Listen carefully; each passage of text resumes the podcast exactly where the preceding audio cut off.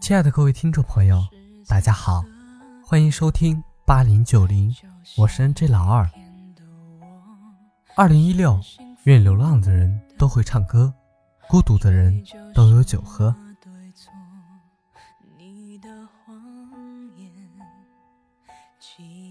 今天想跟大家分享一篇文章，文章的名字叫做《你结婚了，问题就能解决了吗》。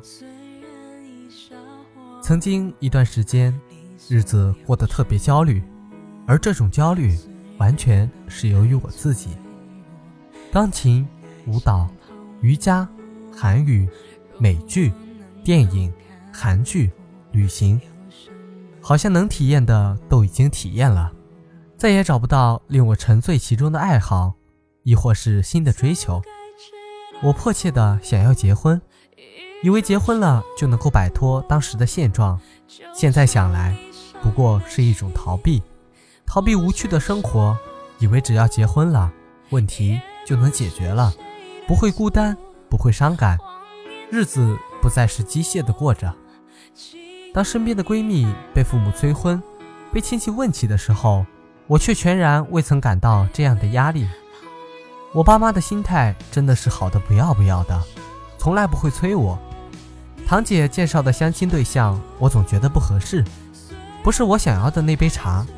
堂姐私下里和我爸爸说起，感到很惋惜，觉得男生学历好，人品好，又是自己开公司，经济条件优越，不理解我为什么不满意。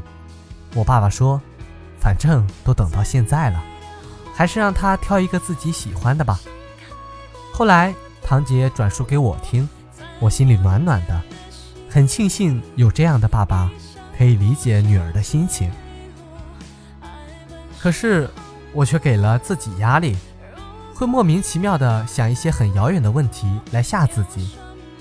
比如，如果孤独终老了怎么办？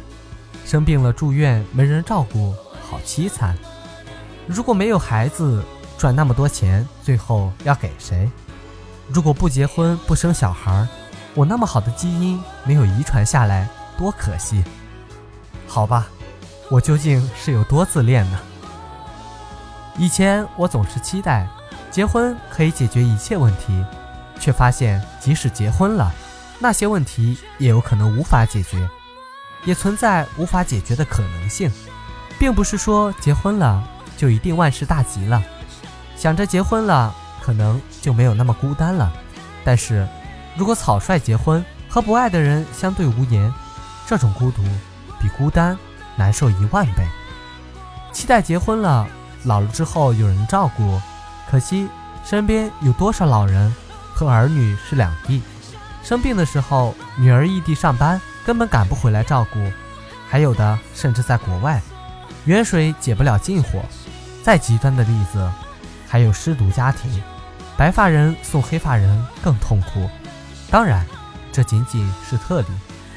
很多儿女移民了，国外福利很好的，可是父母却不肯移民，因为他们的生活圈子在国内。国外虽然生活保障好，可是对于老人来说，语言不同，又没有认识的朋友，太孤单寂寞了，无法融入，所以宁愿在国内待着。有子女，并不意味着老了就一定有人在你身边照顾你。而我所期待的那种，结婚了有子女，生病了有人照顾，老了就不会那么落寞，也存在无法实现的可能性。结婚并不意味着永远。如果没有经营好婚姻的能力，如果在婚姻的存续期间对自己疏于管理，和对方成长不同步，慢慢的变得没有共同语言，不适合在一起了，也有离婚的可能性。这样。还是会一个人到老的。曾经问朋友，如果你和你老婆没有共同语言了，成长不同步了，你是离婚还是凑合过？他的回答是离。他继续解释说，婚姻是责任，婚姻也是承诺，但是无爱的婚姻就是枷锁。时代不同了，这其实是种进步。父母那个年代，因为世俗。因为时代的原因，大家都不敢离婚，怕被指指点点，即使过得不好，即使不幸福，也凑合着在一起。名存实亡的不幸婚姻太多太多，对双方都是羁绊。闺蜜说，婚姻制度早晚会被淘汰，只是这个想法目前太超前，太惊世骇俗，不会被主流社会所认同。所以，结婚并不能解决一切问题，还是要努力一个人过好当下的生活，并且做最好的努力，最坏的打算，不放弃每一个机会，也绝对不将就。期待婚姻，但是并不把所有的幸福可能性都寄托于婚姻上。生活是多样性的，有结婚，有不结婚的，有生孩子，有丁克，有同性恋，有异性恋。退一万步讲，就算一辈子没有等到那个过一辈子合适的人，也要一个人过得快乐。这个世界还有太多的未知，值得你去探索；还有太多的新鲜，值得你去尝试。还有太多的小确幸，等待你去发现。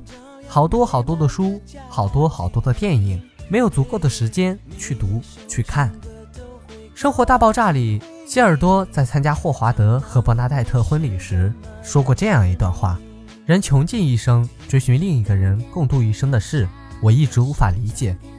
或许我自己太有意思，无需他人的陪伴，所以我祝你们在对方身上得到的快乐。与我给自己的一样多。当你一个人把生活过得有意思的时候，也许爱情就在不经意间来临了。和一个人相处，不是抱着结婚这种目的的，你可能会对他的一些缺点更包容，也更享受恋爱的感觉。时间久了，反而容易生出感情，心态不一样了，整个人的状态也就不一样了。当你迫切地想着结婚的时候，你的举手投足。你的浑身上下都散发着恨嫁的信息，也会让男生觉得像被透明胶带缠着一样想逃。上赶着不是买卖，你急于抛售，反而让人怀疑你的企图。现在科技越来越发达了，年龄已经不再是生孩子的障碍了，卵子也可以冷冻。如果从一开始你就是抱着结婚的功利心去跟异性接触，你表现出来的那种状态会让人觉得不舒服。让人望而却步，把人越推越远。相反，当你不急不躁，充满自信，坦然乐观地面对未来；当你不依附任何人，经济上独立，人格上独立，一个人也可以过得很好的时候，你才会赢得你爱的人的尊重，你爱的人也会和你相处更加轻松、更舒服。如果我可以早一点顿悟这些，或许就不会和婚姻擦肩而过了。Anyway，现在也不算太迟吧。我这个九三年的，现在还没有对象，还没有结婚，已经被家里催得焦头烂额了，那就更不要提比我早的八零后了。希望各位听众朋友能够早日找到自己的另一半，也希望大家能够继续支持我的节目。如果你喜欢我的节目，可以点一下订阅。这里是八零九零，我是 NJ 老二，下期节目。我们再见。